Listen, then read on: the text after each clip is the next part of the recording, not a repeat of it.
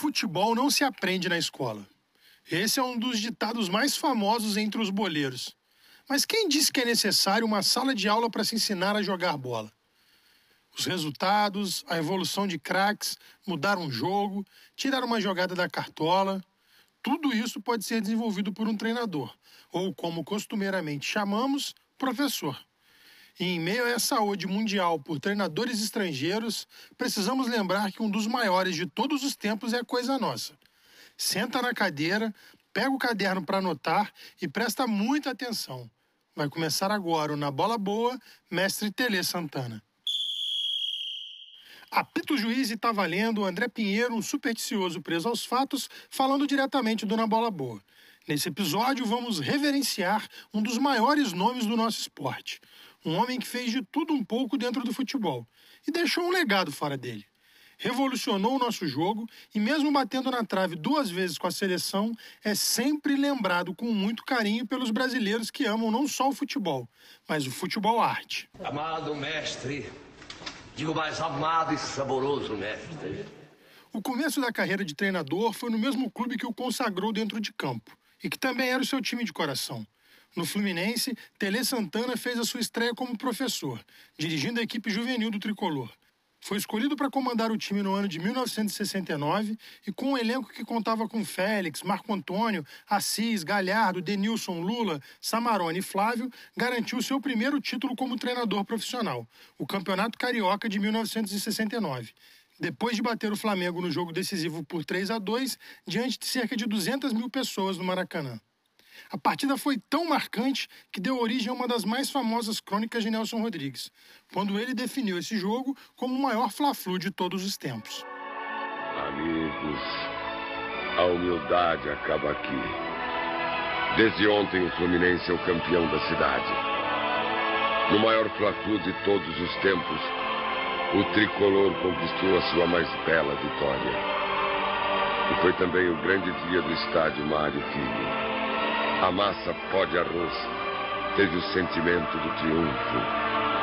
Aconteceu então o seguinte: vivos e mortos subiram as rampas. Os vivos saíram de suas casas e os mortos de suas tumbas. E diante da plateia colossal, Fluminense e Flamengo fizeram uma dessas partidas imortais. Daqui a 200 anos, a cidade dirá mordida de nostalgia. Aquele Fla-Flu. Das Laranjeiras, Tele partiu para buscar a sua primeira conquista nacional. Foi para Belo Horizonte, assumir o Atlético Mineiro e montar um dos times mais amados pelos atleticanos, que iria se sagrar campeão brasileiro em 1971. Um título que marcou o início promissor da sua carreira, mas também o que seria um dos seus maiores talentos: a capacidade de extrair o máximo de cada jogador. A mesma obstinação que tinha como atleta era o que ele exigia dos seus comandados. E, além disso, ainda cuidava dos seus jogadores como se fosse um pai. Fato lembrado pelo meia Humberto Ramos. Ao invés de comprar o primeiro carro, que é o sonho de consumo de todo atleta, ele procurava ver onde você morava, ou melhora a casa de sua mãe, ou vai comprar, compra uma casa para você. Então, essa atitude não é de treinador, é de pai, né? Pois é. Mesmo sem ter o melhor elenco em mãos, Tele fez daquele grupo do Galo uma equipe competitiva e que bateu rivais que tinham no seu elenco diversos jogadores campeões do mundo com a seleção brasileira no ano anterior, em 1970. E foi um título com gosto especial para o treinador, que voltou ao seu estado natal para se consagrar profissionalmente em casa, como bem lembra seu filho Renê Santana. O Atlético entrou para a história do Tele porque o Atlético resgatou esse mineiro que tinha ido para o Rio e ele viu então que poderia voltar à sua terra e fazer alguma coisa pela sua terra. A partir desse título, Tele já não era mais apenas um ex-jogador à beira do gramado. Passou a ser reconhecido também como um dos grandes treinadores do país. Teve a oportunidade de trabalhar em grandes clubes como o Botafogo, Grêmio, Palmeiras e até mesmo uma passagem modesta pelo São Paulo. Mas ainda não era nessa primeira vez que ele iria entrar para a história do clube do Morumbi. E desde sempre Tele foi um profissional que acreditava no trabalho antes de tudo. Queria jogar para frente, de forma ofensiva, não abria mão disso, mas seus valores iam além de apenas fazer gols. Sempre se preocupou com fundamentos e cobrava isso dos seus jogadores. Para ele não tinha essa de só escalar e pronto. Além disso, já havia falhas na formação dos atletas no futebol brasileiro. Problemas que até hoje nos perseguem. Olha, eu acho que falta o treinamento de base. Um jogador, quando chega no time principal, tem defeitos que ele não, tem, não pode ter mais defeitos. Ele tem que chegar com qualidades. E eu cito: dominar a bola, passar a bola, saber bater na bola e cabecear.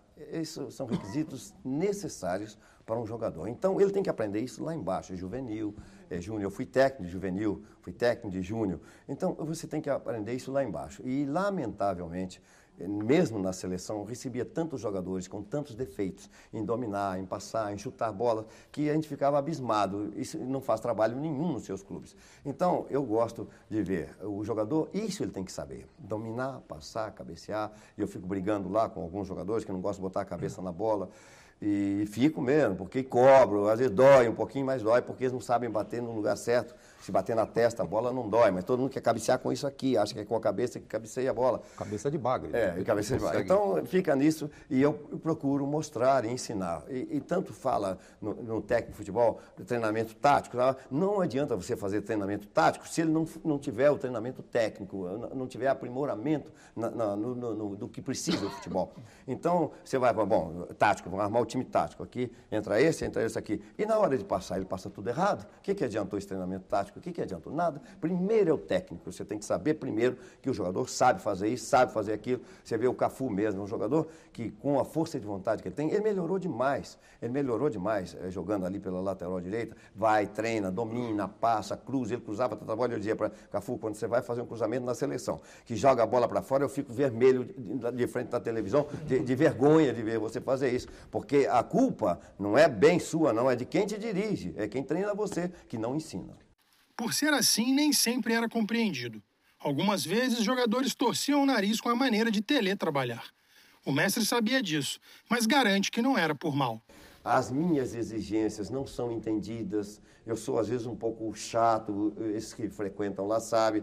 Às vezes eu dou um grito com um e tal. Mas é aquele momento. Eu não sou mal, eu sou humano demais, gosto de todos eles. E eu quero o melhor para eles. Mas muitos não entendem. Então fica, ah, ah, esse cara é chato, esse cara é e tal. E pode até criar um clima ruim. E uma das maiores infelicidades que o futebol mundial presenciou foi com Tele Santana à beira do gramado.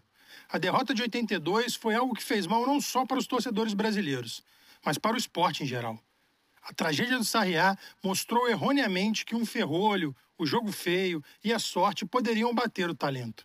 De quebra, em 86, Tele ficou no quase mais uma vez e tentaram colar nele a estigma de pé frio. Não tenho que dar resposta a ninguém. É, eu sei o que eu fiz dentro do futebol, o que eu consegui, o que eu conquistei desde que comecei jogando futebol no Fluminense. Eu sei o que é que eu conquistei. Então, não é um ou outro que fala que eu sou pé frio que eu vou me preocupar. No início até me chateou um pouco, e eu andava dizendo, e eu tenho todos os títulos na cabeça, andava dizendo, não, eu ganhei isso, eu ganhei aquilo. Depois eu deixei de lado, porque são pessoas que não mereciam nem que eu respondesse. Futebol não é um esporte justo. Nunca foi nem nunca será. Mas os deuses do futebol não poderiam deixar a ver navios um dos mortais que mais fizeram por esse esporte. E a segunda passagem de Tele Santana pelo São Paulo é a prova cabal disso. Entre 1990 e 1996, ele se tornou o maior treinador da história do clube e enfileirou títulos. E cada um deles tinha o dedo do mestre, como por exemplo o gol de falta que Raí fez no Mundial contra o Barcelona insistir para que nós fizéssemos aquela jogada assim. Na hora que Cafu tocou a bola aqui, que pariu a bola por aí, o goleiro perdeu a transmissão da bola. Deu certinho, a bola foi exatamente no lugar que o Raí quis meter, que ele quis meter no ângulo direito, onde é. o goleiro estava. Um ângulo muito. É muito bom é, ouvir a, a voz dele, assim, ele é muito vivo e presente né, na minha vida. Para mim, ele era mais do que um treinador, era um idealista, né? um cara que queria provar que o futebol eficiente, que fazia diferença, era o, o técnico, que era o, o, bem jogado, que ele falava. Até hoje, não há um fã de futebol que não lembre da era Tele Santana no São Paulo. Não só pelos títulos, mas pela forma como o time jogava.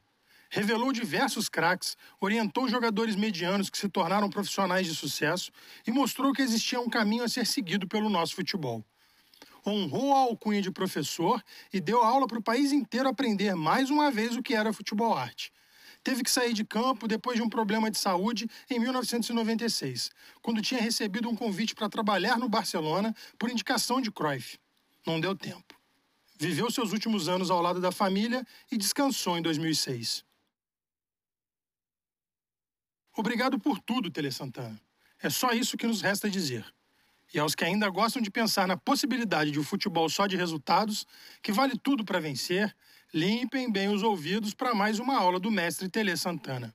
Eu, eu já cansei de ouvir, de ler, é, joga bonito, mas perde, eu prefiro jogar feio e ganhar. Isso é, é, uma balela que se fala. Eu não pego o jogador para enfeitar a jogada, não. É jogar o futebol que todos nós gostamos. Quem gosta de futebol, gosta de ver aquele futebol de 82, gente.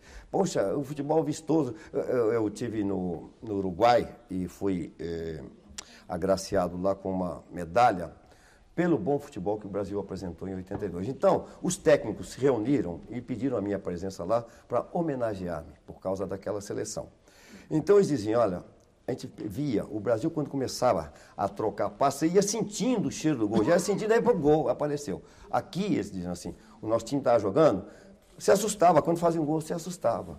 Então, o futebol é para ser jogado, é assim. É quem sabe jogar, quem tem técnica para jogar. Então, você não pode chegar lá e falar, Zico, você vai ficar aqui atrás dando bico para frente. Não, você não vai fazer isso. É a beleza do, do, do, futebol que te dá prazer, não é o resultado, Tele? O resultado é claro, o resultado também. Mas eu, eu, eu não penso que eu prefiro fazer igual muitos dizem, torcedores, diretores que eu já ouvi, jogadores. Eu quero ganhar com um gol de mão aos 47 minutos e impedido não me satisfaz. Perguntar isso para um palmeirense, não. você vai ter resposta na isso não, Pois é, a mim não satisfaz. Não é trabalho meu, não fiz nada para merecer isso. O que, que eu fiz? O cara chegar lá no, no, aos 47 minutos, meter um gol de mão, ganhar o jogo. E, e, isso aí me satisfaz? Não. Eu vou receber meu bicho, eu fico envergonhado de receber a gratificação e ganhar um jogo assim. Então, não é, eu, é o que perguntam, por exemplo, você está fazendo quase a mesma pergunta, é, o que você prefere? Jogar bonito e perder ou jogar feio e ganhar? Não é nada disso. Eu quero ver o bom futebol, mas o futebol não sou eu que quero ver, não. Você quer ver, o Avalone quer, tuas marcas quer, todo mundo quer ver o bom futebol. Não é melhor ver isso? Do que ver dar pontapé, é, chutar a bola para qualquer lado. É muito melhor.